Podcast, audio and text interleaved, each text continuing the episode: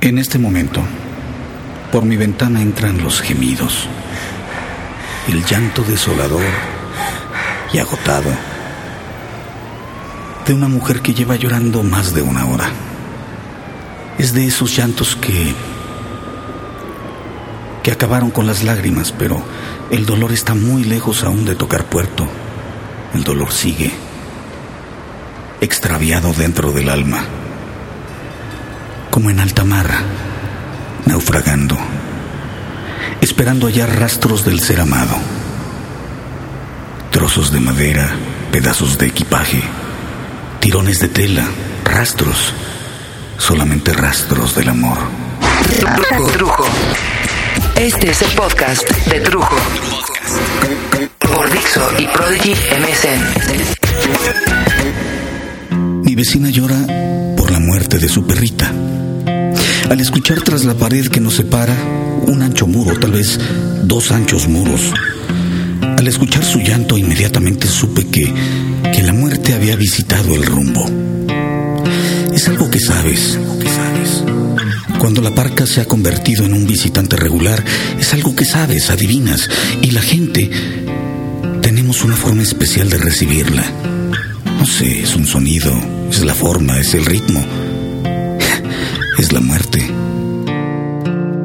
Salí a ofrecerle mi ayuda, desconociendo la razón exacta del llanto. Ella acudió ante el sonido del timbre en la calle y abrió, sollozante con llanto y palabras entrecortadas. ¿Qué le pasa? ¿La puedo ayudar en algo? No puedo decir que seamos los vecinos más cercanos, digo, socialmente hablando, ni que nuestra relación incluso fuera buena. Tal vez todo lo contrario, pero pensé, ¿y si fuera su hija quien está enferma? ¿O grave o algo peor? ¿Acaso no desearía yo que, haciendo a un lado las diferencias, alguien ayudara a mi esposa o a mis hijos si se hallaran de pronto en una situación tan desoladora? Mataron a mi perrita. Mataron a mi perrita. Mataron a mi perrita. Sin saber si esto era verdad o no.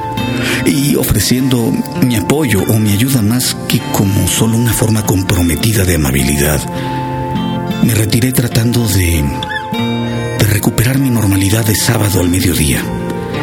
Pero su llanto no deja de recordarme a, a tanta gente que he conocido, a tanta gente que conozco, gente que ha puesto en sus mascotas un valor que, mí me cuesta mucho trabajo comprender. ¿Cuándo es que el perro deja de ser simplemente una mascota? Un animal que come croquetas, que ensucia la casa, que aleja al ratero o le gruñe a los visitantes. No dejo de pensar en las casas donde una laica, un mago, un Judas, un Robin se han convertido en los seres que llenan los huecos del alma de quienes los cuidan, de quienes conversan con ellos, de quienes los necesitan para recordar que aún están vivos. Personas que sin sus perros, sin sus amigos, sus compañeros, sus confidentes, morirían poco a poco, como aquella pareja con más de 50 años de casados, donde de pronto, ya con los hijos volando por sí solos, sufren la pérdida del esposo o de la esposa y se queda uno de ellos solo, impaciente, en espera de la muerte para finalmente alcanzar a su pareja y seguir juntos. Podemos creer o no en el más allá. Podemos creer o no que una mascota puede ser más que solo una mascota, pero esto solo lo sabe quien lo siente, quien lo padece. Porque ese animalito que vive por ti y para ti, que ladra y se emociona cuando llegas de la calle, que te mueve la cola para hacerte sentir muy importante, que te acompaña en los pies de la cama sin moverse, aguardando, observando si estás enfermo. Ese animalito puede ser al mismo tiempo todo lo que tengas en este mundo, si esto está bien o si esto está mal. ¿Quién es quién para decirle a los demás qué está bien o qué está mal? Tal vez el hijo que resiente con un poco de envidia o de celo que el perro reciba más caricias o palabras de amor que él mismo. Que es el hijo, tal vez. Pero también debemos entender que los perros no juzgan a las personas, no cuestionan, no ponen nunca en tela de juicio ni te ridiculizan.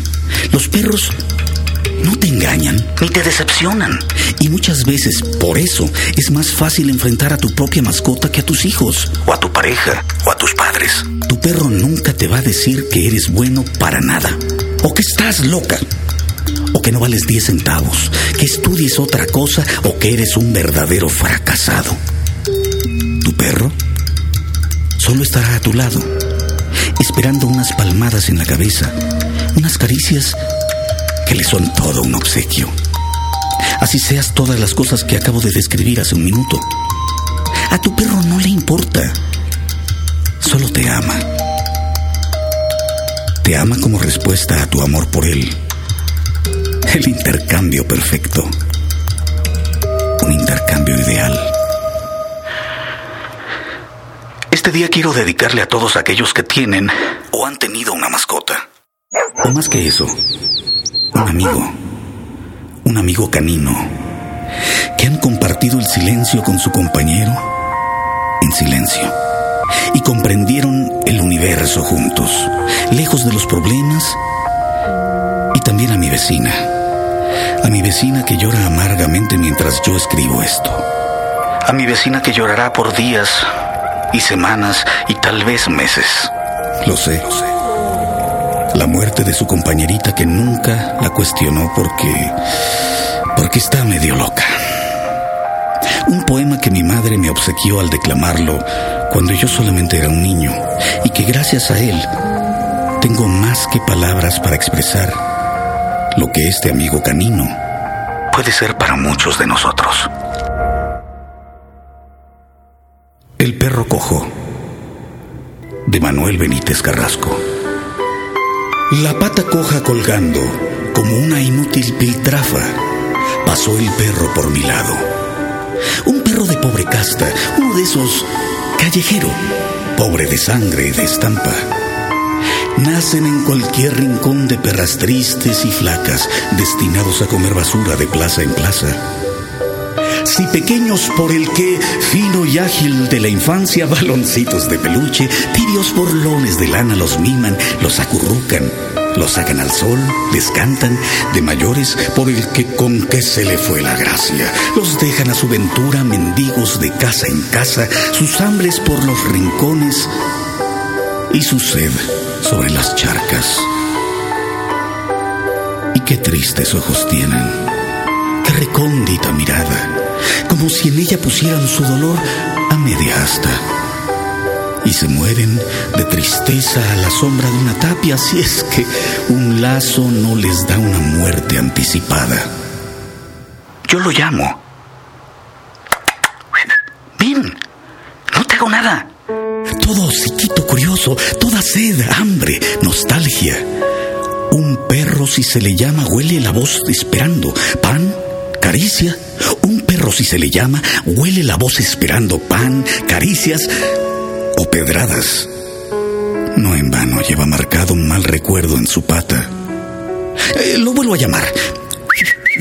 Dócil a medias avanza moviendo el rabo con miedo y atrás las orejas gachas. Chasco los dedos. Le digo, ven aquí, no te hago nada, vamos, vamos, ven aquí. Y adiós a la desconfianza que ya se tiende a mis pies, a tiernos aullidos habla, ladra para hablar más fuerte, salta, gira, gira, salta, lloran, ríen, ríen, lloran, lengua, orejas, ojos, patas y el rabo, el rabo es un incansable abanico de palabras. Es su alegría tan grande que estoy seguro que canta. Alguien le ha dicho, ven aquí, no te hago nada y le nacen de alegría oídos como palabras, solo su patita coja. No puede decirme nada. ¿Qué piedra te dejó cojo? Sí, sí, Malaya, Malaya, el perro me entiende. Sabe que estoy maldiciendo la pedrada, esa pedrada dura que le destrozó la pata y con el rabo me está agradeciendo la lástima. Tú no te preocupes. Ya no te faltará nada, yo también soy callejero. Bien que de distintas plazas, y a patita coja y triste voy de jornada en jornada. Las piedras que me tiraron me dejaron coja el alma. Entre basuras de tierra tengo mi pan y mi almohada. Vamos pues, perrito mío, vamos, anda que te anda, con nuestra cojera cuestas, con nuestras tristezas en andas. Yo por mis calles oscuras, tú por tus calles calladas, tú la pedrada en el cuerpo y yo, yo la pedrada en el alma. Y cuando mueras, amigo, yo te enterraré en mi casa, bajo un letrero que diga, aquí yace un amigo de mi infancia. Y en el cielo de los perros, pan tierno y carne mechada, te regalará San Roque una muleta de plata.